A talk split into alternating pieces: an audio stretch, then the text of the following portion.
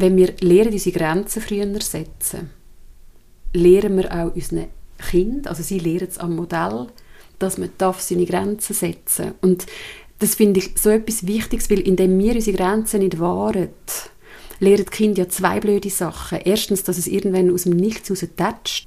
Und zweitens haben sie kein Vorbild dafür, wie man früh genug Stopp sagen kann.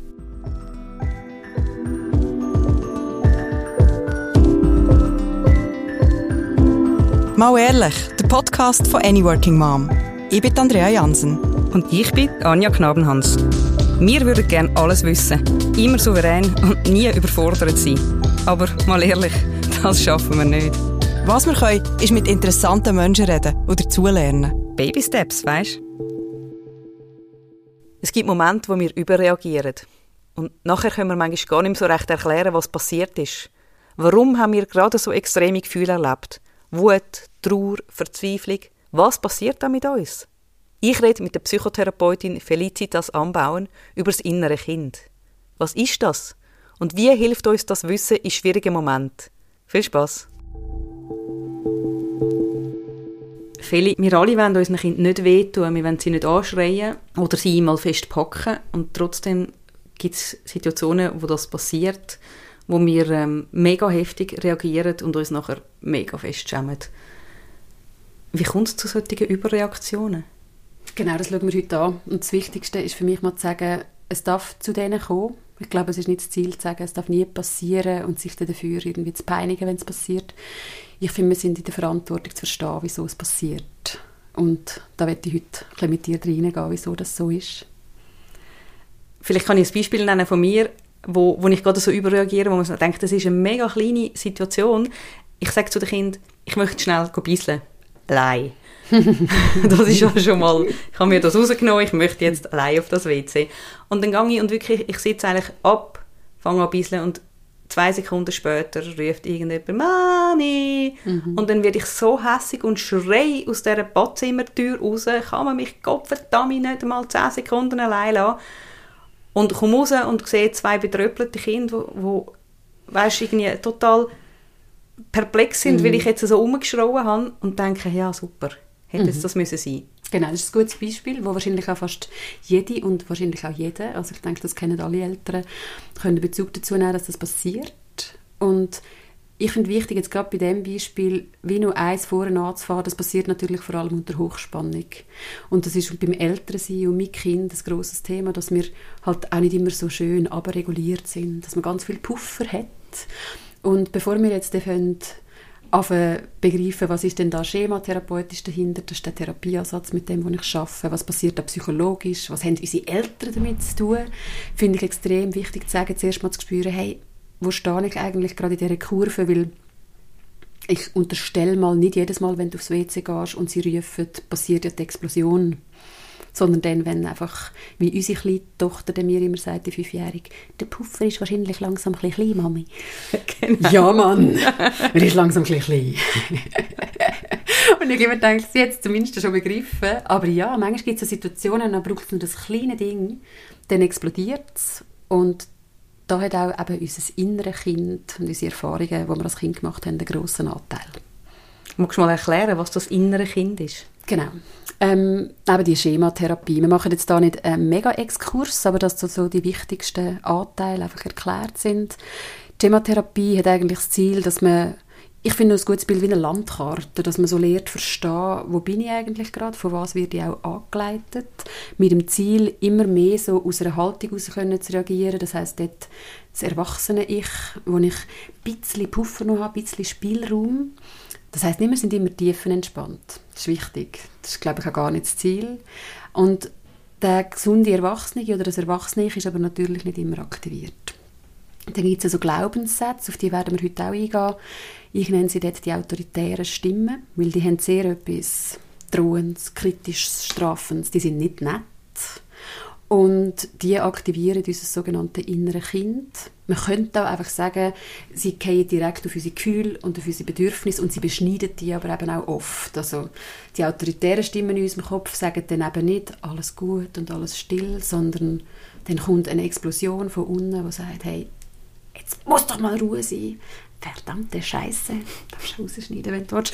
Nein, das lassen wir drin. Gut, und, aber ja, weil so fühlt sich ja die an.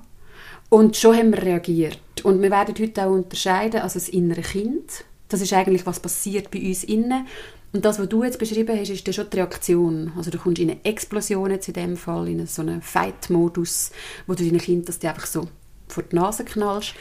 Ich finde auch wichtig zu sagen, wenn so etwas passiert, auch dass es jetzt schon gesagt ist, das ist per se wirklich nochmal nicht schlimm. Ich frage noch immer nachher in meinen Therapien und Beratungen, wie oft kommt das vor? Weil es macht einen Unterschied, wenn jemand sagt, ja, das ist mittlerweile fast die normale Gangart. Also wenn jemand sagt, es gibt es halt ab und zu. Und wir werden heute auch noch genau anschauen, wie wichtig es ist, die Wiedergutmachung von der Situation. Und das würde ich dich nämlich gerade fragen. Dann bist du rausgegangen, dann hast du die beiden betröppelten Kinder gehabt. Und dann? Und dann sage ich meistens, Excuse, dass ich so geschrauen habe. Und mittlerweile, das ist auch noch gewesen, ich habe mich, früher habe ich mich entschuldigt, einfach, dass das passiert ist. Und mittlerweile, weil ich ja bei dir auch schon im Schemakurs war und weil ich das Buch gelesen habe, wo ich euch in den Shownotes verlinke, wo ich den Titel nie kann sagen, es ist irgendwie das Buch, das deine Eltern... Das Buch, von dem unsere Kinder wünschen, irgendwie die Eltern hätten es gelesen oder so. Genau, das, das Buch, von dem, dass, du, dass deine Kinder äh, wünschen, dass du es gelesen hast und du wärst froh gewesen, wenn es deine Eltern schon gelesen hätten. Irgend so das ist einfach das Buch mit dem längsten Titel, was es gibt, das ist orange. Ja, es, genau. Und ja. das ist, ich, ich tue es euch in den Shownotes verlinken, das ist mega hilfreich. Das hat mir, mhm. ich glaube, einen Satz habe ich mir wirklich 700 Mal dick angestrichen, dass Brüche passieren können, aber du kannst sie reparieren. Mhm. Aber du musst erklären, was passiert ist. Und seitdem erzähle ich meinen Kindern, was passiert ist, wenn ich sage, ich möchte schnell aufs WC in Ruhe und sie fangen genau dann an zu schreien, dass mich das dann verletzt, weil ich das Gefühl habe, ich habe es euch doch extra gesagt, ich habe mhm. einen guten Moment rausgesucht und ich fühle mich dann nicht ernst genommen und darum reagiere ich so, es hat nichts mit euch zu tun, sondern mit meiner Anspannung und meinem Gefühl von, ich werde nicht ernst genommen. Mhm, genau, und dort könnte man sogar nicht genug schauen, ist eine alte Geschichte. Aber es nicht ernst genommen werden, hat meistens sogar schon mit der Herkunftsfamilie zu tun. Ich finde aber es nur wichtig, ganz fest zu betonen, Brüche passieren, das ist normativ. Ich wäre sehr verwundert und würde grosse Augen machen und hätte wahrscheinlich die Alarmglocke draussen, habe ich übrigens immer, wenn jemand so sagt, nein, bei uns ist eigentlich immer alles gut gewesen. Es ist nicht immer alles gut und es passieren so Rumpler.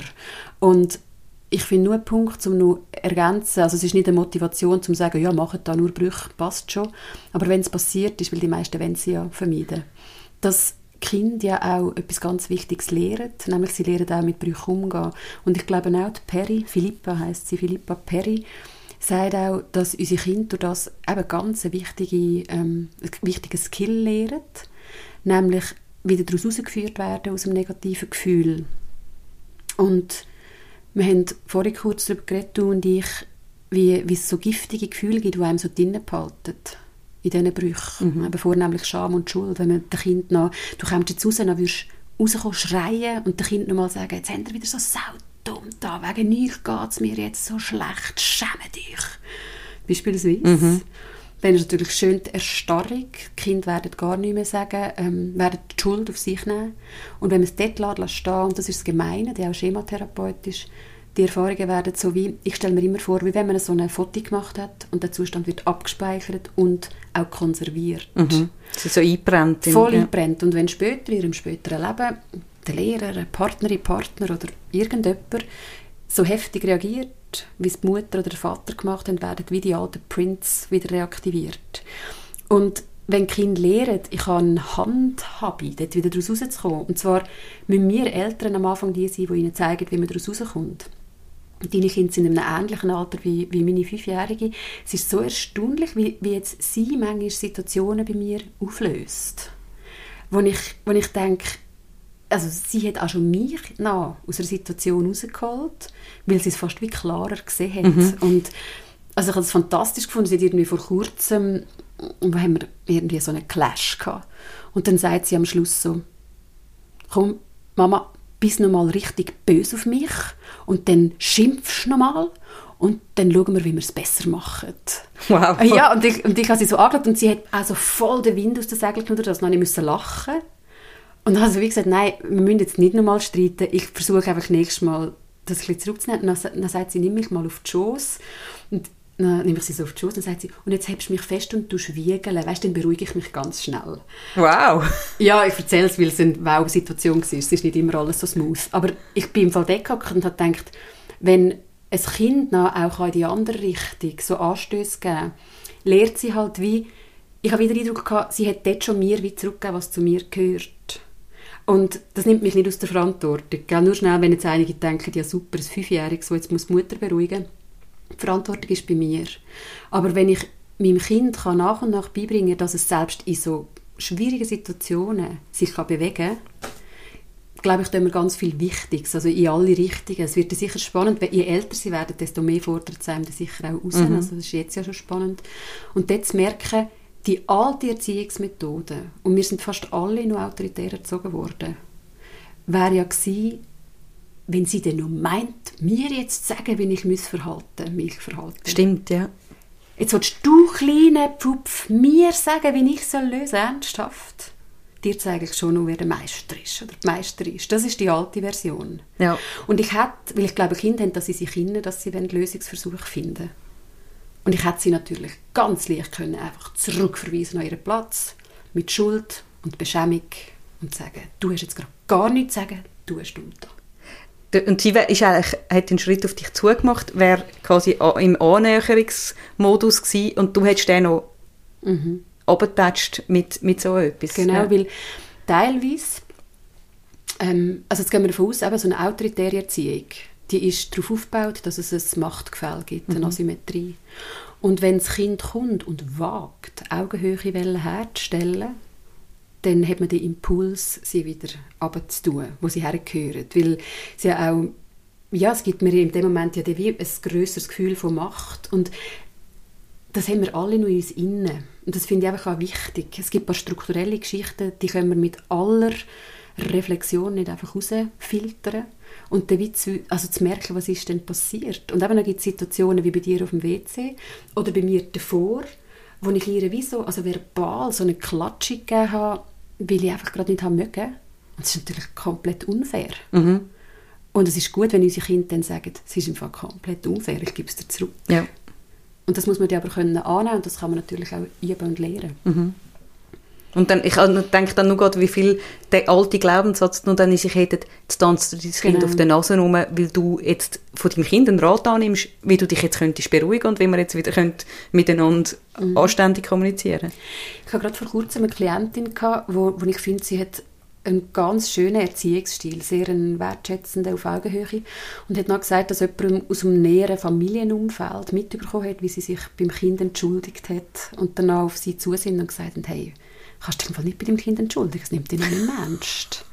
Und das ist, eben, wir lachen jetzt zum Glück. Ja, ja aber es ist ähm, tragisch. Das ist noch nicht lange her. Ja, völlig. Ja. Wo es geheißen hat, entschuldigen heisst, du verlierst als älteres Gesicht, du unterwirfst dich dem Kind und da könnten wir jetzt ganz, wäre es auch ein abendgefühltes Thema, dass auch in Paarbeziehungen, übrigens ist ja so mein, mein, mein Lieblingsgebiet, Augenhöhe teilweise schon als Niederlage empfunden wird. Mhm. Und vielleicht mal so ein bisschen mitnehmen, zu reflektieren, wie sehe ich eigentlich Augenhöhe, wo kann ich es zulassen, in Partnerschaft oder mit dem Kind und was reaktiviert es. Und dann sind wir eben schnell bei unseren Eltern und unserer Rolle als Kind. Mhm. Ja, ich denke jetzt gerade, ich habe letztens in einem Buch, das du auch sehr empfohlen hast, ähm, «Der weibliche Narzissmus», gelesen, dass eben das, ähm, dass es mega wichtig ist, dass Eltern eben auch Fehler eingestehen und sich, sich wirklich fehlbar zeigen. Und ich denke, wie krass ist es, dass das noch nicht so lange gang und gäbe ist, dass Eltern dürfen Fehler machen. Mhm. Hey, und so nicht lang. Ja. Also 80er-Jahre-Kind, ich frühe 80er-Jahre und ich glaube, meine Eltern haben ganz viel gemacht, was schon sehr modern war. Mhm. Weil meine Mutter hat das sich auch immer müssen anhören von meiner Großmutter. Ich weiß das noch, ich habe das auch gehört. Dass wenn ich, ich bin da 5, 6 und ich weiß wirklich noch, ich erinnere, dass ich einfach meiner Mutter gesagt habe, wie ich es sehe. Und meine Großmutter dann meiner Mutter gesagt hat, ich werde nicht wissen, wie dir dir mal auf der Nase tanzt. Und ich nur weiß als Kind, dass ich ich habe es gar nicht ganz verstanden, aber ich habe vor allem verstanden, dass sie mich nicht versteht. Ja. Und rückblickend verstehe ich die Rolle von meiner Mutter, wo es ganz schwierig war, sich zu positionieren. Weil meine Mutter war wieder das Kind von der Großmutter und die haben eine ganz schwierige Beziehung gehabt und ich glaube, meine Mutter dort ganz viel Kraft gebraucht hat, dann sich und ihre Sätze sozusagen zu nehmen und gegen die eigene Mutter sich zu stellen. Und das haben wir natürlich alle auch. Mhm. Dass wir konfrontiert sind mit, wie sie mir erzogen wurden. Was für Leitsätze haben uns gesagt. Und dass der zum Beispiel, wie ich mich meinem Kind gegenüber verhalte, von meinen Eltern ja auch so interpretiert werden, dass sie mir durchschicken, hm, ich weiß nicht, ob das so funktioniert, wenn du das machst. Und was passiert dann? Dann fühlen wir uns sehr schnell wieder selber als Kind. Mhm. Dann sind wir eben mit einem Kind. Genau, also wir haben eigentlich wie das innere Kind in uns und viele von diesen autoritären Stimmen, die von oben kommen, sind Bezugspersonen Stimmen. Genau, es sind, die heißen in der ursprünglichen Schematherapie heißen sogar ältere Stimmen. Da ist immer mehr so der Begriff von der inneren Richter gekommen. Finde ich auch einen guten Begriff. Mir gefällt nach wie vor autoritäre Stimmen am besten, weil es eben das Machtgefälle so schön zeigt. Und es sind meistens Eltern oder eben andere Hauptbezugspersonen, können auch Geschwisterte sein. Da habe ich immer mehr als Augenmerk drauf, so auf Geschwistertenfolge weil die teilweise komplett andere Schema ausbilden, obwohl sie die gleichen Eltern haben, mhm. aber eine andere Rolle. Mhm. Ja, Tanja schmunzelt. ich schmunzle, weil ähm, wir drei Schwestern sind und das tatsächlich wir gerade letzte über unsere verschiedenen Rollen diskutiert haben ähm, und unsere verschiedenen wie, als was wir stehen in, in unserer Herkunft, also in unserer Familie, mm. wie, wer welche Adjektiv sich zu, würde zuschreiben. Das find, ich finde es mega spannend, ja. Und es also kann sein, dass eben ein älteres Geschwister durchaus zu einer autoritären Stimme kann werden kann. würde ich jetzt lachen, weil ich bin natürlich voll die autoritäre Stimme. Bist du die Älteste? Ja. Aha. Ja. Aha. Und ich bin sehr ähm, herrisch gewesen, kann man so sagen. Also, ja. Aha. Wahrscheinlich ist die ein oder andere Stimme ähm, vielleicht von mir das mitprägt. ja, Entschuldigung, liebe Schwestern. Und aber auch da wieder die Erkenntnis erst, ja, die kann machen dass man kann wie Abstand nehmen von diesen automatisierten Mustern, weil das ist bei dieser Schemaarbeit das, was auch relevant ist. Die Muster sind komplett natürlich automatisiert. Mhm. Was löst es bei mir aus? Weil ich, man hört oft die Stimmen ja nicht einmal. Das sind ja nicht irgendwie gehörte Stimmen, sondern blitzschnelle Gedanken, die aber sagen, jetzt musst du dich aber durchsetzen, sonst nimmt man dich dann nicht ernst. Und jetzt hockst du nämlich schon wieder auf dem WC und die Stimme kommt. Und draussen sind aber deine Kinder und weder deine Schwestern noch deine Eltern aktiviert wird aber das gleiche Muster. Ja. Genau. Oder mit deinem Partner, je nachdem, den kenne ich nicht. Aber ähm, der aktiviert natürlich auch die alten Geschichten. Ja, total. Aber wenn, wenn ich jetzt eben so eine Situation habe, ich bin auf dem WC oder ich habe sonst das Gefühl, ich werde nicht ernst genommen. Dass nicht die Leute nachher ein Kopfkino haben, wie ich auf dem WC bin. Ich habe schon gedacht, also ich habe es jetzt schon ein paar Mal mir vorgestellt. ja, tut mir leid für das Kopfkino. Ähm, nehmen wir eine andere Situation. Ähm, Bist du am Kochen? Ja, das, diese Situation gibt es selten. zum Beispiel oh. ähm, äh, eine Situation, auf dem, irgendwie, das Kind ähm, kuschelt mit mir, aber tut mir die ganze Zeit weh. Mm. Einfach indem es mm. so fest kuschelt, dass mir immer mit dem Ellbogen in die Brust reinhaut oder irgend so etwas. Ich sage, es tut mir weh, es tut mir weh und es passiert nichts. Und dann werde ich mega, mega, mega hässig. Sehr ein gutes Beispiel, weil es ja noch auf die Bindungsebene geht. Mhm. Also das Kind ist eigentlich am Bindung machen. Es liebt sich gerade ganz fest, sozusagen. Mhm. Und dann irgendwann ist too much, ist zu fest in deinem Gärtchen. Genau. Grenze überschritten. Und wie spüre ich dann, weißt man geht ja dann wirklich so in das innere Kind. Mhm. Genau. Also nur eins zum sagen, inneres Kind wäre vor allem, das, das ist der Bereich von der Impuls, von der Gefühl, von der Bedürfnis. Und das innere Kind ist vor allem sehr ein Begriff, aber auch so ein Bild, das halt fassbarer ist als Gefühl, Bedürfnis und Impuls. Und auch dort ist aber wieder wichtig, man geht also die Anteile sind immer aktiviert. Das soll auch so sein. Wir haben immer Gefühle, wir haben immer Bedürfnisse und sozusagen die Inkongruenz, die Spannung wird kleiner, je bewusster wir uns dem sind. Ich glaube wirklich, im Idealfall kann man, ich sage extra Idealfall, das ist, muss man jetzt nicht anstreben und perfektionistische Stimmen im Kopf haben, sondern das lenkt auch, wenn man das wirklich gut genug spürt, dass man sagt, hey, ich bin gerade, ich merke zum Beispiel die Spannungskurve immer präsent haben. Ist extrem hilfreich. Und zu wissen, bei einer Spannungskurve von 0 bis 10, wenn ich bei 7 und plus bin, wird es heikel. Dann werden die inneren Kindanteile eher wütend oder gehen auf, auf Reaktion und so ein Fight kommt, kommt schneller. Und einfach zu merken, wo stehe ich gerade. Und jetzt dieses Beispiel, das kenne ich auch gut, auch eine Tochter, die dann ganz fest kann kuscheln mit ganz viel Liebe, die dann irgendwann ja fast etwas Aggressives mhm. bekommen, gefühlt. Und ich auch wie gemerkt habe, zuerst muss ich das für mich spüren und definieren und dann muss ich es ihr wieder mitteilen. Und das funktioniert zum Beispiel jetzt mittlerweile recht gut, dass ich, ich habe irgendwann wie so angefangen, wenn ich gefühlt nicht etwa 20 Prozent habe, ihr das schon sagen, jetzt ist der langsam, hm. Und oft reagiert sie auf das und lässt es so, also hört mhm. dann auf. Und für das aber eben zu spüren, hey, du fragst ja, wie merkt man das? Es ist vor allem es, es nur mehr spüren, was macht mein Körper, weil die Impulse kommen ja schon lange vorher. Dass man merkt, man hat vielleicht den Impuls, das Kind jetzt so ein bisschen zuerst sanft wegzuschieben, macht man nicht. Dann geht es weiter und irgendwann hast du den Impuls, das Kind ähm, wegzuschupfen. Mhm. Machst du es immer noch nicht. Mhm. Und irgendwann hast du den Impuls, das Kind zu nehmen und an die Wand aufzuklatschen. Macht man die meistens zum Glück auch mhm. nicht. Aber auch wie zu realisieren, wir haben auch oft gelernt, so lange zu warten. Total. Wäre wieder ein anderes Thema, ja. weil das dann auch so, oder ein grosses Thema von asozialisierten Geschlechterrollen und gerade weiblich asozialisiert ist nach wie vor lieber aushalten, ähm, nicht sagen, was ich jetzt brauche, sondern im Zweifel warten und die anderen Bedürfnisse höher schätzen. Mhm. Aber irgendwann holt sich das einfach zurück. Mhm. Und meistens die eben nicht mehr auf eine sehr gesunde, adäquate Art und Weise. Und wenn man das immer früher spürt, wo bin ich gerade? Und eigentlich dürfte man schon reagieren bei, ich habe das Bedürfnis, das Kind jetzt von mir weg zu haben. Mhm. Weil dort hast du noch den Puffer, um zu schauen, wie mache ich jetzt das, sage ich es. Übrigens etwas, was mir auch ganz oft auffällt, dass ähm, wenn ich Mütter jetzt in dem Fall weiblich sozialisiert frage, ist ich schon mal in Sinn gekommen, dass du auch aufstehen und du könntest gehen das ist zum Beispiel etwas, wo manchmal gar nicht wie Sinn kommt. Mhm. Also wo sie wie sagen, stimmt. Ich könnte ja auch mich bewegen und man wie so das Gefühl hat, ich muss das jetzt vielleicht ertragen, aushalten und ein fieser Gedanke, der kommen könnte, das wäre eine autoritäre Stimme und sonst bist du keine fürsorgliche, liebenswerte Mutter.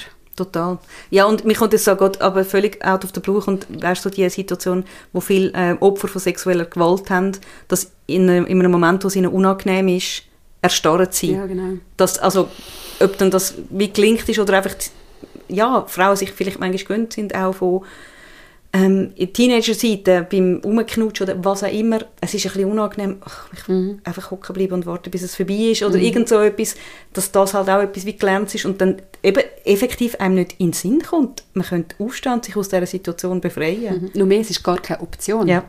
Und will ergänzen, noch unangenehm. Im Normalfall ist sie aber sogar schon bedrohlich. Mhm. Und das finde ich auch ganz ein wichtiges Thema, dass wir ich hatte letztes Mal eine Situation, also ich bin jetzt 40, ich werde nicht mehr so viel draußen angelächelt wie früher. ich hatte eine Szene am Bahnhof, das war jetzt vor zwei Wochen. Gewesen.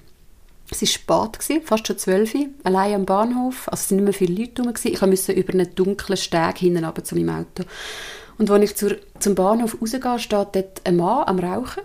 Und also sehr zufällig haben sich wie unsere Blick getroffen, weil ich bin halt direkt auf ihn zugelaufen und der hat mich sehr nett angelächelt.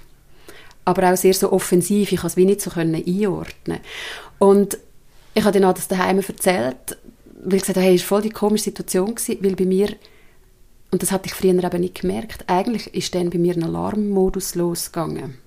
Wo ich, mein erster Gedanke war, ich bin gerade allein, ich muss allein über die Brücke. Jetzt hat er gelächelt und ich habe sehr automatisch zurückgelächelt. Mhm. Und da gibt es aber auch einen schönen Begriff dafür, ähm, von dem Fawning heißt das, dass man in Gefahrensituationen eigentlich fährt auf lächeln, um sich auch wie rauslächeln, ja. um nicht irgendwie nur mehr Aggression oder so. Also dem Typ hätte ich jetzt kein Unrecht tun, das war nichts, gar nichts eigentlich komisch gewesen. Spannend war für mich, was in meinem Kopf abgegangen ist. Und dann habe ich gedacht, jetzt habe ich zurückgelächelt. Mhm. Im blödsten Fall ist das jetzt irgendeine Aufforderung, Einladung oder irgendetwas gewesen. Bin weitergelaufen. Und dann habe ich, habe ich zu dem dunklen Steg und dann habe ich gedacht, soll ich mich jetzt umdrehen und schauen, ob, ob der irgendwie nur schaut. Und dachte, nein, nicht umdrehen, weil wenn er sieht, dass ich jetzt nur schaue, ist es ja wieder eine Botschaft. ja. Und es ist natürlich überhaupt nichts passiert. Es ist ein komplett unbedrohliche Situation gewesen. Wieso erzähle ich es hier? Es ist wichtig, dass wir lernen, zu realisieren, dass mein System dann in Alarmmodus war. Mhm. Es ist nicht nötig gewesen, es ist nicht passiert, ähm, es ist auch keine Bedrohung rum in der Realität. Aber ich wäre wahrscheinlich noch am Freeze gewesen, wenn jetzt mehr passiert ja. wäre, weil ich nicht einmal gecheckt habe. Und früher, ich weiß nicht, wie es dir geht, wir sind da vielleicht ein bisschen anders geprägt, Früher habe ich gelernt, dass man so etwas muss als Kompliment auffassen muss, wenn dich jemand anlächelt. Ich hätte vor nur zehn Jahren wahrscheinlich gesagt, man kann das doch nicht als irgendwie bedrohlich empfinden. Ich glaube auch. Ja, ich glaube, dort, da ist in wirklich in den letzten paar Jahren extrem viel gegangen, dass man auch ähm, wie, wie das Catcalling und so, genau. dass man wirklich auch das darf als Übergriff empfinden, wenn man abpfiffen, angemacht oder auch einfach zu fest angeschaut wird. Mhm. Und dass man dann darf in eben die Alarmglocke loslassen. Man, man muss dann vielleicht lernen einschätzen, was ist jetzt mhm. wirklich Gefahr. Aber ja. Wieso erzähle ich das? Weil es wirklich zum Thema gehört, weil es um Grenzen setzen mhm. geht. Und weil ich erst in den letzten Jahren gelernt habe, dass ich dort eine Grenze setzen Ich glaube, vor nicht allzu langer Zeit hätte ich tatsächlich nur gedacht, ich habe ja zurückgelächelt. Mhm. Und wenn der jetzt mir nachgekommen wäre, hätte ich einen Schuldanteil auf mich genommen. Das ist natürlich fatal. Jetzt haben wir mhm. vorhin von den Kindern geredet. Aber es schwingt ja alles auch rein, dass man so weit denkt, habe ich überhaupt das Recht, mich jetzt abzugrenzen? Als liebende, fürsorgliche Mutter habe ich mich das Recht, gegen meinen Mann, gegen meine Partnerin, was es da auch immer ist, abzugrenzen? Und dort weit zu merken, mein Ziel ist gerade nicht, dass wir überall ganz böse Blick werfen und uns abgrenzen und alles als Übergriff erleben wir sollen lernen, spüren, wo sind meine Grenzen erreicht. Mhm. Und Grenzen heisst, sobald das Alarmsystem anspringt, versuchen zu verstehen, hey, was ist jetzt? Wir haben zum Beispiel, ähm, ich tue den Text auch in den Shownotes verlinken, wir haben einen Beitrag von verschiedenen Eltern, die zeigen, wie, sie überreagieren. Und eine Mutter beißt zu, mhm. wenn ihre Kind zu fest kuschelt und eben sie sich wie nicht, mhm. ja. sie nicht gespürt. Und ich habe auch gedacht, ähm, das ist lustig, weil, weil ähm, ich glaube, eine von meinen Schwestern hat auch bissen, wenn sie sich mhm. nicht mehr können wehren ich, ich bin immer die, gewesen, die unter Geschwistern ich immer zugeschlagen mhm. Ich bin natürlich auch die Älteste und die Stärkste. Gewesen. Mhm. Also wenn ich zugeschlagen habe, dann hat es halt wirklich weh da. und sie hat bissen und dann habe ich auch gedacht, es ist eigentlich so krass, es ist so ein klares Signal von, jetzt ist es mir zu viel. Mhm. Und es ist Lebensgefahr ja. für das System, ja. Gell? Ja. Jetzt muss ich mich einfach wehren. Mhm. Total.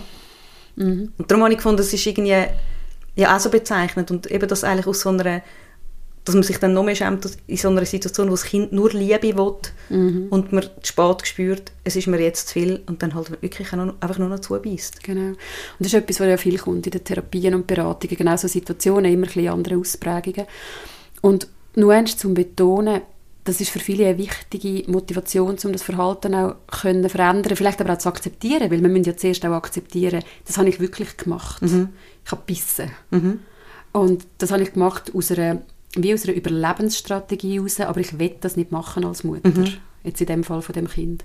Und dann wie auch zu wissen, wenn wir lernen, unsere Grenzen früher setzen, lernen wir auch unseren Kind, also sie lernen es am Modell, dass man darf seine Grenzen setzen Und das finde ich so etwas Wichtiges, weil indem wir unsere Grenzen nicht wahren, lernen die Kinder ja zwei blöde Sachen. Erstens, dass es irgendwann aus dem Nichts raus tätscht. Mhm.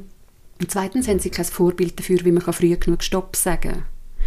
Und das ist zum Beispiel etwas, was mich extrem motiviert, auch bei meiner Tochter, dass ich jedes Mal, wenn ich ihre Grenzen setze, weil sie für mich wichtig sind, kommen bei mir ja auch die Stimmen von, darf ich das jetzt? Und, ähm, oder bin ich jetzt irgendwie, was weiß ich, eben nicht fürsorglich genug, nicht geduldig genug. Aber noch zu sagen, vielleicht ist gar nicht so relevant, ähm, wo man es setzt, sondern dass man merkt, man setzt sie, wenn es einem gut tut. Und mir gibt es noch einen Puffer. Mhm. Und für, für das Ausgehen von der Situation ist das hilfreich, auch für sie. Und das finde ich ganz einen wichtigen Gedanken, also wenn ich mir so mitgebe, bei sich Grenzen setzen. Wir sind jetzt sehr schnell bei der Selbstfürsorge, mhm. wo ja auch, ist auch für Männer relevant. Ich habe es einfach mehr nur mit Müttern und Frauen. Übrigens auch meistens erst nach dem Kind, was auch sehr spannend ist. Weil Selbstfürsorge ist, sobald man Mutter wird, nur mal ein anderes Thema. Weil ständig jemand an dir rumzupft. Und dass man dort auch Selbstfürsorge lernt, sehen als etwas, wo man dem Kind ja auch vorlebt. Mhm. Und nicht als etwas Egoistisches, wo dem Kind etwas wegnimmt. Mhm, total. Ja, ich glaube, das, was du, was du gesagt hast, eben gerade mit dem Erkennen, was ist und so, ich finde, also ich habe persönlich das mega hilfreich gefunden, am Anfang, ich hatte auch frisch Kind gehabt, eben, und dann ruft die ganze Zeit jemand an dich rum, es will die ganze Zeit jemand etwas von dir. Und du denkst, ich über, überreagiere ständig, was ist jetzt los mit mir? Wirklich das letzte Mal, ich glaube, irgendwann, als Kind habe ich recht viel zugeschlagen, wenn es mir zu viel war. Und ich weiß noch, irgendwann hat meine kleinste Schwester zu mir gesagt, Anja, du machst uns mega weh. Hm. Und ich, wahrscheinlich, ich weiß nicht, was ich war, bin 11, 12 oder so. Das, hat, das ist so der Moment gewesen, wo ich gemerkt habe, Mist, jetzt muss ich aufhören. Und dann ist, bin ich nie mehr aggressiv gewesen, bis als ich selber Kind hatte und gemerkt habe, also ich habe jetzt meine Kinder nicht zugeschlagen, aber einfach wie so gemerkt, hey, ich packe Der sie mal Impuls, fest ja. am Arm Mhm. oder ah, ich würde so gerne. Ähm, und habe dann wie gemerkt, das hat mir nachher mega geholfen, zum verstehen, was passiert. Eben, mein inneres Kind ist aktiviert und ich fühle mich nicht ernst genommen oder ich fühle mich nicht gehört. Nur schon das hat auch viel Druck rausgenommen, um einfach wie merken, ich bin nicht im ersten Moment habe ich einfach das Gefühl gehabt, ich bin ein böser Mensch. Ich tue jetzt, ich schreie mein Kind an, den Mensch, den ich am allerliebsten habe, oder ich mache ihm weh, indem ich ihn fest am Arm packe. Und nur schon zu merken, hey, nein, ich bin nicht böse. Es ist bei mir etwas aktiviert und das kann man ändern, das kann man, das kann man lösen. Das hat wirklich, ich habe das Gefühl, fast die Hälfte von der, vom Druck schon rausgenommen, dass ich dem, mich dem nicht mehr ausgeliefert gefühlt habe. Mhm. Und das ist ganz wichtig, also auch wie zu merken, dass man dort auch nicht, also die Schuld hat im Sinn von, weil Schuld und Scham kommt ja sonst wieder. Und das macht eine Erstarrung. In Schuld und Scham bewegen wir uns nicht. Das ist, sind Gefühle, die uns klein machen, die einem lassen ducken. Und eben, wie schon vorhin beschrieben, das sind auch sehr effektive Erziehungsmethoden gewesen, die Gefühle führen zu holen. Und wie so zu merken, also wenn Schuld und Scham kommt, die haben wir ja trotzdem noch. Und es gibt auch Situationen, wo die passend sind übrigens. Aber dass wenn die kommen, gerade im Erziehungskontext, wo man denkt, nicht gut genug Mutter oder nicht genug genug Eltern, dass man zuerst mal sagt, komm, wir nehmen mal ein bisschen Abstand von dem Satz, wir legen ihn mal für uns auf den Tisch und schauen mal, was kommt daher. Also passt das so? Oder eben müsste man das umwandeln in, ich bin gerade unter Hochspannung gewesen, mein altes Muster hat gegriffen, das ich schon als Kind angewendet habe. Weil das ist wichtig, dass ihr das nochmal hört. Die Muster, das sind meistens die gleichen, die wir als Kind angewendet haben. Ja klar, mit, wie gehst du mit Stress um, wenn's, wenn Genau. dir alles zu viel ist, dann ja. Oder wenn du Eltern hast, die eben dich in irgendeine Rolle rein und dann kann man eben so ganz prototypisch kannst du sagen, Fight, das hast du gemacht, man kann flüchten, Flight oder Freeze, erstarren, erdulden. Oder eben nur so das Lächeln, also gut Freunde machen, damit nichts passiert. Und ähm, dieses Beispiel ist jetzt Fight. Ich habe vor kurzem eine Klientin, gehabt, auch sehr spannend war. Das Kind ist, glaube ich, so vier oder fünf.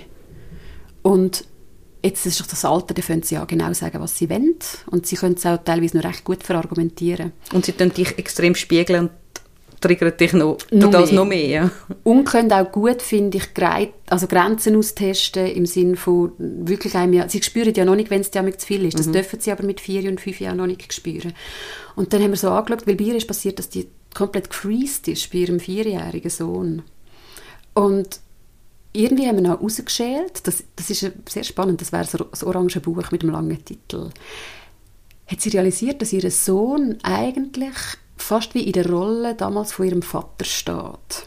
Also der Kleine steht da und sagt, ich will das jetzt aber. Und du hast gesagt, ich darf und ich gehe jetzt hier nicht weg. Und plötzlich ist ihr Sinn gekommen, ich fühle mich gerade exakt so, wie ich mich früher gefühlt habe, wenn mein Vater mir gesagt hat, was ich zu tun habe. Und für sie ist das so, gewesen, so bisschen, sie hat gesagt, es ist wie wenn mir jemand irgendwie gerade so den Schleier weggenommen hat, dass sie dann in ein Freeze geht und eigentlich die Tendenz hat, alles für ihr Kind zu machen, damit das Kind sie in Ruhe lässt. Ja. Und sie hat früher schon gelernt, wenn der Vater so tut, geh in die Erduldung, geh in die Unterwerfung. Und hat gemerkt, sie macht das immer mehr jetzt auch bei ihrem Kind. Das hat der Kleine natürlich auch gemerkt und hat im Zweifel die Mutter gefragt und nicht den Vater, weil es einfacher war, dann halt zu seinen Wünschen zu kommen. Und das war für sie extrem schöner Durchbruch. Gewesen. Nachher hat sie gesagt, okay, jetzt kann ich Abstand nehmen. Was wir dann haben müssen in der Therapie machen ist, die Sache mit ihrem Vater eigentlich anschauen. Sozusagen wie das Symptom oder der Auslöser und die Ursache voneinander trennen. Das Kind ist nur der Auslöser ja. von einer alten Ursache. Und das finde ich noch spannend, weil das haben wir eben adin. Also, du musst jetzt gar nichts sagen, aber du könntest dir auch noch überlegen, in welcher Rolle, also darfst du auch etwas sagen, Ja. in welcher Rolle stehen deine Kinder? Vielleicht wie analog zu deinen Bezugspersonen, wenn die etwas machen, weil die triggern natürlich genau das auch. Und das, das finde ich unglaublich erhellend. Genau. Das ist noch so eine, so eine, so eine Twist, wo, wo oft gar nicht einem in Sinn kommt. Ja, total. Also wird man auch manchmal zum inneren Kind, weil man sich wieder fühlt wie als Kind, wo die Eltern mit einem so umgesprungen sind und gesagt haben, Anja, jetzt komm, fertig jetzt, nicht jetzt aufs WC. Komm jetzt gut tischen. Gen ja, oder, oder genau, wenn du, äh, wie du manchmal merkst, wenn du wieder im Elternhaus bist, was ja viele an Weihnachten merken, Mhm. dass die dann plötzlich wieder, plötzlich verhaltst du dich wieder wie ein Kind oder eben, wenn dich jemand tadelt, bist bist sofort im inneren Kind, obwohl du manchmal findest, ähm, Entschuldigung, das ist überhaupt nicht gerechtfertigt, aber so das Gefühl vom tadelt werden ist, rührt dich gerade in so eine, in so eine Situation hinein, wo du dann denkst, okay, in dem Fall muss ich, in, in ersten, also im, der erste Impuls ist mal Stille haben und ist gut und erst nachher hinterfragen und sagen, äh, nein, das ist eigentlich gar nicht in Ordnung und was, was maßen sie sich an, mich da zu tadeln? Aber es ist, ja, Ich bin gerade bei dem Begriff Tadeln, gell? das hat ja schon drin. Aber es, ist, es gibt ein richtig und ein falsch. Ja. Und ich sage dir, du hast es falsch gemacht. Und ich nehme aber auch an, dass meine Norm stimmt. Und ich überlege bei mit meiner Meinung. Ich habe gerade gedacht, ich nehme an, du siehst das wahrscheinlich ähnlich. Ich, ich würde würd sagen, ich versuche ja, mein Kind möglichst nicht zu tadeln. Jetzt mit unserer, ja, mit unserer Erziehungsidee aber ihr trotzdem auf eine Art und Weise können sagen, wenn ich ihr Verhalten nicht gut, nicht passend finde, aber ich versuche es eben nicht mit der moralischen Kühle von richtig, falsch und Schuld und Scham überzubringen. Und das finde ich beim Tadeln gerade spannend. Er hat mich getadelt. Ja. Also. Und dann musst du nämlich, dann musst du zurück auf deinen Platz. Ja. Ich finde das so lustig. Mir hat das mal ein ähm, Verhaltenspsychologe gesagt, der, der Jens Korsen, ähm, dass er sagt, ja eben, du musst bei deinem Kind eigentlich immer zwischen, ähm, die Verbindung zwischen Person und Verhalten entkoppeln. Und er sagt, wie so, dass du zu deinem Kind sagst, ich liebe dich, aber dein Verhalten finde ich jetzt gerade ungünstig. Und ich habe das so bekloppt gefunden, Mhm. als er das gesagt hat, weil ich denke, ach, ist, musst immer den, quasi, ich liebe dich vorne anhängen.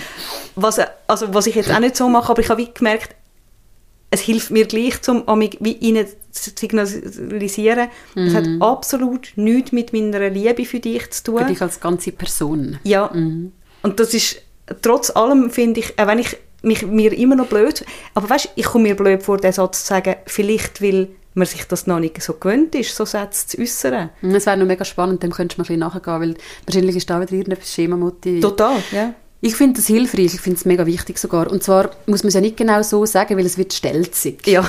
Also, dass, dass man sagt, das ist jetzt gar nicht gut gewesen, dass du hier die Suppe ausgeleert hast, aber ich liebe dich trotzdem. ähm, Es hat- kann dann auch so etwas Aggressives bekommen, so la, ich liebe dich, aber hau jetzt ab. genau, ich liebe dich, ich liebe dich, ich liebe dich und ähm, das ist nicht immer nur gut. Aber es, ich sage viel, es ist eigentlich eine doppelte ähm, Führung. Das eine ist das Sagen und das andere ist ja auch das Spüren lassen. Also ich finde eben, man kann mit einem Kind, man kann es tadeln, man kann nicht sagen, wie man will. Also man kann ihm sagen, hey, das ist jetzt im Fall nicht gut gewesen.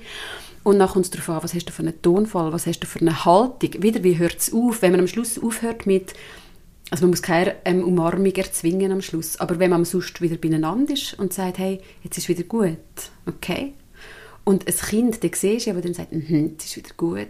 Dann hast du ja auch mitgeschickt, ich liebe dich und, oder ich habe dich immer noch gern. Und es macht eben einen riesigen Unterschied, ob man dir eben sagt, du bist jetzt gerade böse gewesen, oder dann würde man den ersten Satz, wäre ja, das wäre die Person. Das würde man voll auf Personen Genau, münzen, und ja, das genau. Zweite würde sagen, hey, das hat mich jetzt geärgert, dass du das und das gemacht hast. Mhm. Und so hast du es ja in einem Satz auch schon drin. Und auf das achte ich mich zum Beispiel sehr. Mhm.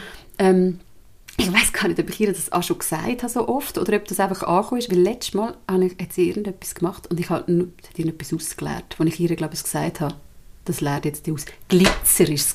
Oh, so. Ein ganzes Ding voll Glitzer. Und wer schon mal Glitzer daheim gehabt hat, weiss, der Glitzer noch Nie ein halbes weg. Jahr. Ja. Und wirklich, ich sehe sie so und es macht einfach so eine Staubwolke Glitzer und sie schaut mich so an, also so mit dem, oh nein, jetzt sagt sie dir gerade, sie hätte es schon gesagt.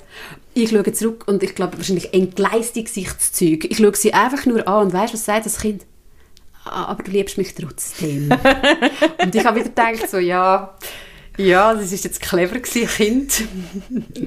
und dann halt so, übrigens, super Situation, 21, 22, weil mein Erste wäre ja wirklich zu sagen, habe ich es dir nicht gesagt? Siehst du jetzt, was passiert ist? Was hast du jetzt für einen dummen Seich gemacht? Oder eben im blödsten Fall, du dummer Dodge. Ja. Und den Impuls hatte ich trotzdem. Gehabt. In dem Moment ist es mir zum Glück jetzt gelungen, ich konnte ihn wie können haben, aber ich habe ein bisschen vor mich hergeflucht. Beim Aufwischen, Saugen, Putzen und fünfmal nachher polieren. Und es glitzert immer Immer noch. Aber ich habe es schön gefunden, dass sie offenbar gecheckt hat, dass ihr Verhalten auch ein fehlbares Verhalten, fehlbar klingt auch super, ähm, dass das etwas ist, was nicht damit zu tun hat, an meiner Grundfeste von Liebe. Und jetzt nochmal der Link, ich finde das ganz grausam, weil ich habe ja in der Therapie verschiedene Jahrgänge und du kannst du kannst über einen Jahrgang ganz viel von der Prägung wirklich ablesen. Ja. Die Jahrzehnte, da weiss ich schon ganz viel über die Schemaprägung vom Jahrgang. Und wenn du so erzogen worden bist, also meine Eltern, die sind jetzt schon viel älter, wir haben so wie zwei Generationen übersprungen, die haben beides so 30er-Jahrgänge. Und bei denen, das ist so fest im, im Selbstbild verankert, durch die vielen Strafen, durch die Disziplinierung, Gehorsam, Schuld und Scham, das ist wie im Selbstbild verankert, dass die Schuld im Zweifel ja bei ihnen liegt. Und ich habe schon große Hoffnung, dass genauso durch so Sätze wie von meiner Tochter, oder ich höre das ja ganz viel, dass wir dort wie ein bisschen mehr Fundament ähm, gießen, wo die Selbstbilder stabiler werden, wo sie mehr lehren, dass ihr Verhalten und ihre Person eben entkoppelt sind. Darum ein extrem wichtiger Satz. Auch bei der Schemaarbeit übrigens. Gell? Also, eben das Gefühl und die Person, das wäre das innere Kind und das erwachsene Ich. Und das Verhalten ist das, was hinten rauskommt. Und das sind einfach zwei verschiedene Sachen. Ja. ja. Jetzt haben wir so recht viel davon gehabt, wie wir mit unseren Kindern, also mit den Kindern, die wir auf die Welt gebracht haben, umgehen und die beeltern. Ähm, ich finde es noch mega wichtig, wie wir unsere eigenen inneren Kinder beeltern. Ja, eine riesen Herausforderung oft. Weil je nachdem, wie man eben erzogen worden ist oder bestraft worden ist, man gar nie gelernt hat, sich wirklich selber gern zu haben.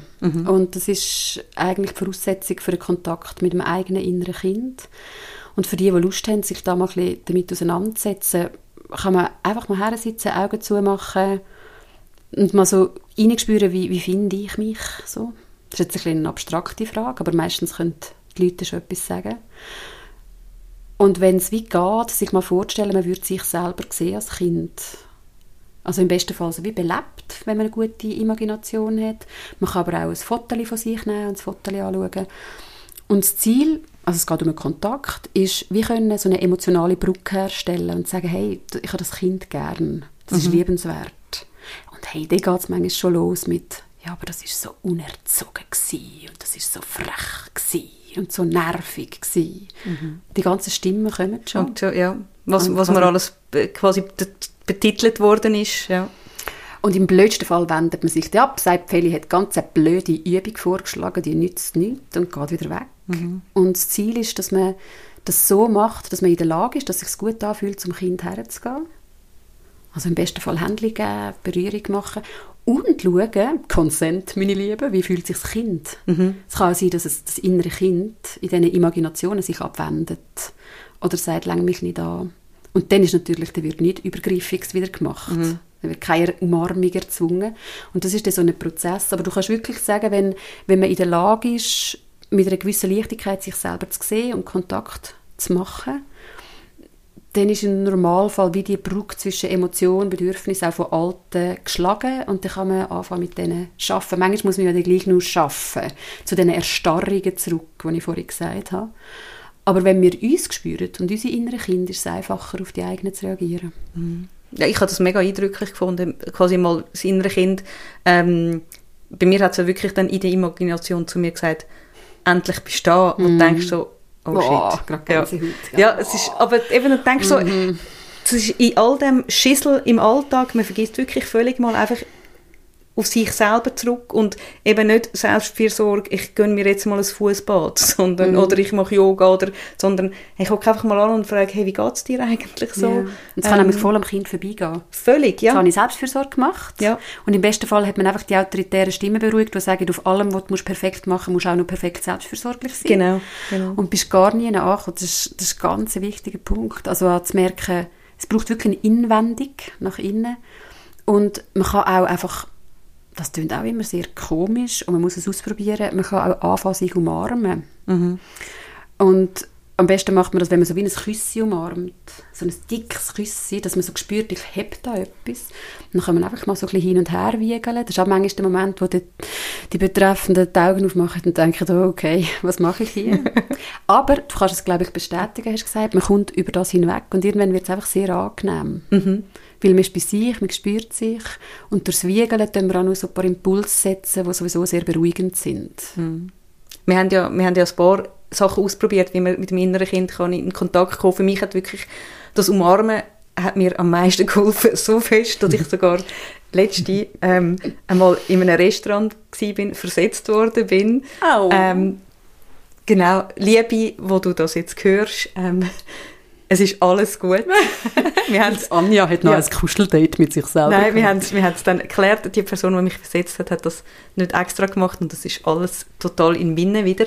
Ähm, aber ich bin wirklich dann in dem Restaurant, ich bin gehockt und habe gemerkt, mein inneres Kind ist jetzt wirklich unfassbar traurig Wieder nicht gesehen. und fühlt sich Wieder nicht gesehen, gehört. ja, total und ich bin nicht wichtig und überhaupt und dann habe ich wirklich mit dem Restaurant geguckt, habe mich umarmt und gedacht, okay, jetzt denken sicher vielleicht, vielleicht denken alle, ich habe kalt. Wer weiß. Weil wahrscheinlich haben sie gedacht, okay, die komisch, die jetzt seit einer halben Stunde schon da allein sitzt und auf dem Essen, äh, Nattel rumtöckelt, jetzt hat sie wahrscheinlich langsam kalt. Aber es hat so gut da. tut so gut. Ja. Es tut so gut und also ich bin einfach grosser Fan davon, was müssen ja nicht alle den gut finden. Ich finde, es hat so etwas wirklich fürsorglich. Mir hilft das auch immer als Brücke zu spüren, wo bin ich gerade. Und ich merke auch, wenn ich das nicht kann oder nicht mache, heisst das im Normalfall, ich bin gerade weit weg von mir. Und das sind ja dann auch schon wieder wertvolle Rückmeldungen von, hey, vielleicht müsste ich mal den Abgleich wieder schaffen, ähm, Gefühl, Bedürfnis und wo treiben mich gerade wieder die Stimmen her, die Leistungsstimmen oder ich weiß nicht was. Wenn ihr wollt, probiert das einfach mal aus. Umarmen und dann muss man nicht unbedingt sich das Kind wieder vorstellen, weil oft ist es so, man mag es vielleicht am Anfang fast nicht zugeben, aber es fühlt sich halt einfach gut an. Eigentlich, wenn, wenn man im Annäherungsmodus ist, werden wir gerne umarmt. Wir werden nur nicht gerne umarmt, wenn wir eigentlich im Vermeidungsmodus sind und Abstand und Ruhe und Platz brauchen. Ja, und das erinnert mich immer so ein bisschen an das, ähm, wenn Babys frisch auf die Welt kommen, dann wissen sie ja nicht, wo sie enden. Und dann ist ja ist durch Berührung spüren sie, also da, da ende ich und das ist meine Grenze. Und dass dann wie eben in Situationen, wo du eh schon völlig verwirrt oder traurig oder wütig bist, man, man verliert ja wie die Grenzen verwischen ein bisschen. Voll. Und durch das, dass man sich umarmt, kann man sich auch wie, so wieder einmitten. Ich finde das mega schön, dass es einmal so oben abholt. Mhm. Und das ist für heute dann wirklich zu viel. Es gibt noch ganz viele körperorientierte Strategien, dann, um sich wieder erden, weil wenn das innere Kind massiv aktiviert ist, also ganz große Ängste, ganz große alte Gefühle, die einem erstarren lassen, oder auch ganz viel Wut, dann haben wir gar nicht mehr die Kapazität, kognitiv darauf adäquat zu reagieren, dann ist man das Gefühl. Und das ist sehr hilfreich, wenn man da ein paar Strategien hat, zum Beispiel heiß gut duschen. Also so heisst, dass es einem gerade nicht wehtut.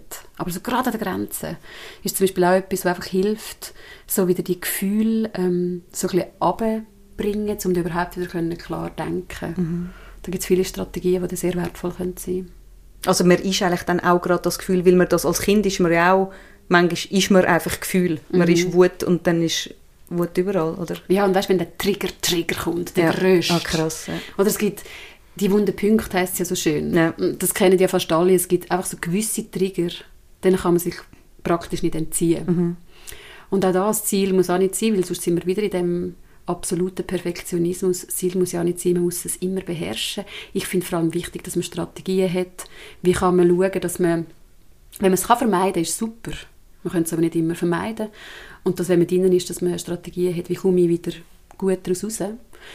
Ich finde es einfach extrem schwierig, wenn man den Kontakt zu dem inneren Kind, also zu den eigenen Gefühlen und Bedürfnissen nicht spürt. Da ist man manchmal sehr, das ist ein super Beispiel von dir, da ist man so grenzenlos und aber auch abgeschnitten von der Welt. Darum lohnt sich das sehr. Du hast jetzt eben gerade gesagt, ja, wenn wenn man die Trigger kennt und so und vielleicht haben viele das, also ich habe das ja auch, dass man wieder das Gefühl hat, okay, ich habe jetzt verstanden, das innere Kind und in so Situationen ähm, wird dann das aktiviert. So, jetzt muss ich das umsetzen. und das ist schon die autoritäre Stimme im blödsten Fall am Plan. Natürlich. sagt, Und jetzt musst du aber auch richtig machen. Ja, genau. Also von jetzt an, du hast verstanden, Ja, ja. bei mir kognitiv hast du jetzt verstanden, wie es geht, jetzt wird das durchgezogen. Und wenn es nicht geht, ist es eine Niederlage und hast es falsch gemacht. genau, Aha, ja. genau. Und die muss man hören. Ja. Aber auch sonst eben, sie sind ein Kind, wenn man das mal spürt. Das, kann, eben, das ist ja nicht eine Sache von jetzt, spür, Mhm. jetzt, jetzt habe ich mal einen Kontakt zum inneren Kind und ab jetzt kann ich das viel besser. Das ist wirklich über Monate und Monate. Und Jahre. Ja. Es ist ein Prozess, das ist ganz wichtig, es ist überhaupt nicht statisch. Obwohl ich schon kann sagen wenn man merkt, man hat es gefunden, seiner Kind, dann kann man schon auch davon ausgehen, dass wie der Bezug etabliert ist. Aber den muss man pflegen, das sind Beziehungen. Und ich bin immer wieder überrascht, wie wenig Gewicht wir unserer Beziehung zu uns selber geben. Tatsächlich hatte ich gerade einen Schema-Workshop, so einen Tagesworkshop, und dort schlage ich mich auch vor, man soll Selbstgespräche führen.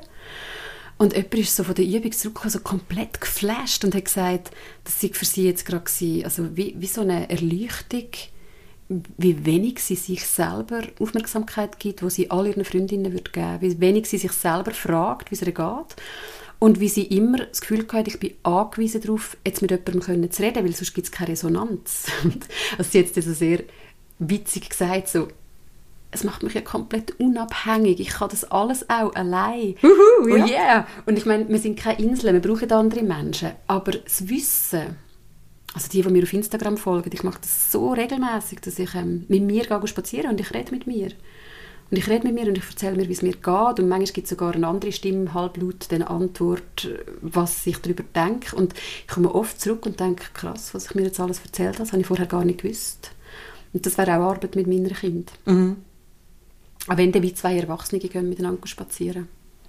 Genau, das ist dann dort, wo die Leute mit ganz grossen Augen machen, mit Umarmen und mit Selbstgesprächen und so. Aber es funktioniert. Ich wollte sagen, ich bin ja auch doch eher dann einmal so gewesen, ui nein, was ist jetzt das? Und dann probiere ich es und merke so, hey, eben, gewisse Sachen hey, es haben nicht funktioniert oder es ist nicht so mies und gewisse, hey, das hat mega funktioniert. Und es gibt einem wie einfach auch so immer die Hoffnung, hey, es gibt noch ganz viele Tools, die man kann ausprobieren kann. Also es ist wie nicht eben, es wird nicht, es ist nicht in Stein gemeißelt, dass ich einfach jedes Mal, wenn meine Bedürfnisse missachtet werden, einfach ausraste. Genau. Das ist nur schon, ich- für mich ist das die große Erleichterung, dass man nicht einfach in dem Kreislauf gefangen ist.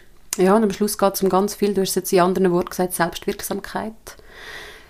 Das Ziel ist, ich will es wirklich mal betonen, nicht Selbstoptimierung. Es geht nicht darum, dass wir jetzt wieder dort perfekt werden müssen. Wir müssen nicht perfekt für unser inneres Kind sorgen.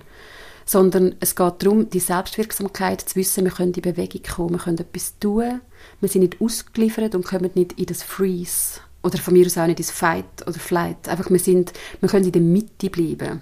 Und Mitte ist vielleicht auch relativ. Manchmal wackelt es halt doch ordentlich. Auch das ist okay. Und dann kann man halt immer mehr, mir gefällt das Bild vom Segelschiff, halt schauen, wie muss ich mich positionieren zu dem Verhältnis vom Wind, vom Wasser, dass ich möglichst gerade da im Wind stehe. Und manchmal ist es kurz vor dem Kentern und man holt sich wieder zurück. Und wenn, manchmal, wenn ein Sturm ist, dann ist halt einfach die beste Option, Rettungswesten anlegen und einfach mal ausharren und Und hoffen, dass es vorbeigeht ja, und es gut kommt. ja. sehr gut. Was wir noch haben wollen erwähnen, ganz unbedingt, falls euch das Thema interessiert, gibt es Beziehungskosmos-Folgen dazu. Genau, ich glaube, falls irgendjemand unter einem Stein lebt und noch nicht weiss, dass es den Beziehungskosmos gibt, wir hätten da noch weitere Folgen Mhm. zum inneren Kind und zu Schemas. Ähm, das sind Folgen Nummer 4, 8 und 22, richtig? Genau. 4, 8 und 22 kommt jetzt nur auch eine zu meinem Kind. Die ist geplant und wegen Corona jetzt eigentlich ausgefallen. Das sind so die, die einfach noch erklären, ähm, wie die Schema geprägt werden. Auch noch einmal Bezug nehmen auf das Buch von der Philippa Perry mit dem langen Titel. Und das 22 ist zum inneren Kind. Genau. Weißt du schon, wenn, was das für eine Nummer wird haben? Weil wenn der Podcast ausgestrahlt ist, ist das andere innere Kind auch schon da. Nein, ich weiß nicht auswendig. Irgendeins in den 40er. Also eins, Ja. irgendeins in den 40er ist auch noch ja, dazu. genau. In könnt ihr- 3 oder 44, 45, irgendwie so eins. Sehr gut. Genau, es wird, wird irgendwann nächstens rauskommen. Mhm. Cool. Ja, so ein wichtiges Thema. Schaut euch ein innere Kind. Ja. Haben wir etwas vergessen? Ja, ganz viel. Wir könnten eine drei Stunden weitermachen. Sehr Hat mich sehr gefreut. Ja, ebenfalls. Und lasst uns gerne wissen, falls ihr etwas ausprobiert habt oder äh, eine Erleuchtung gehabt habt oder so. Genau. Anytime. Mhm. Gut. Danke vielmals. Schön, jetzt können wir gut Kaffee trinken. Das finde ich Ah. gut. Wenn euch der Podcast gefallen hat, dann würden wir uns ganz fest über eure Unterstützung freuen. Unter www.anyworkingmom.com slash danke könnt ihr uns direkt mit einem kleinen finanziellen Beitrag unterstützen. Wir sagen schon mal, merci vielmal.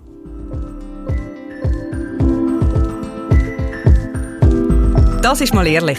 Der Podcast von Any Working Mom. Danke vielmals fürs Zuhören. Musik und Support von den Jingle Jungle Tonstudios.